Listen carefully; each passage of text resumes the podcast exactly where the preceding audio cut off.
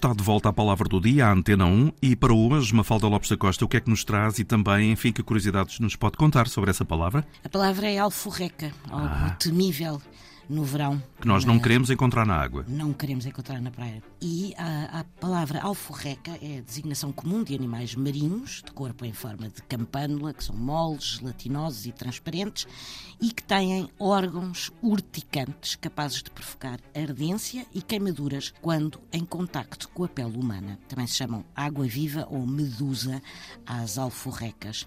Também se usa o termo alforreca em sentido figurado para designar aquilo que não tem consistência.